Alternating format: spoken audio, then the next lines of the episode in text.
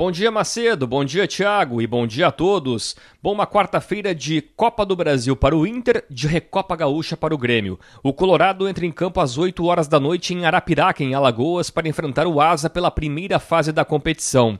O empate já basta pelo regulamento para o Inter avançar de fase e, se vencer, obviamente, também carimba a vaga. O Inter só será eliminado na primeira fase se perder para o Asa nos 90 minutos.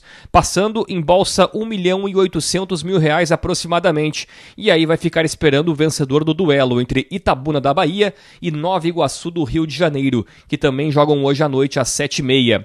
Bom, destaque também para o Grêmio, que tem a Recopa Gaúcha contra o São Luís às 7h30 no estádio 19 de outubro em Ijuí.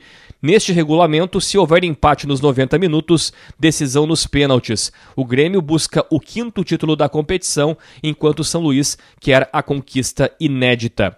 Também destaque nesta quarta-feira para a Copa do Brasil, porque o Caxias entra em campo às 8h30, fora de casa, enfrenta a Portuguesa Santista. Joga por um empate. Ontem, o Juventude obteve a sua classificação empatando com o Iguatu no Ceará pelo placar de 0 a 0. Agora o Juventude espera Ji-Paraná ou Paysandu que jogam amanhã.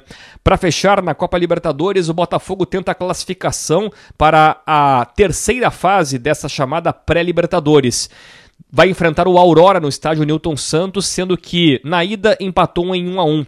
O jogo está marcado para as 9h30. Se o Botafogo passar, já sabe que terá pela frente um outro brasileiro, o Bragantino, que nos pênaltis eliminou o Águila Douradas pelo placar de 4 a 3 na noite desta terça-feira. Macedo.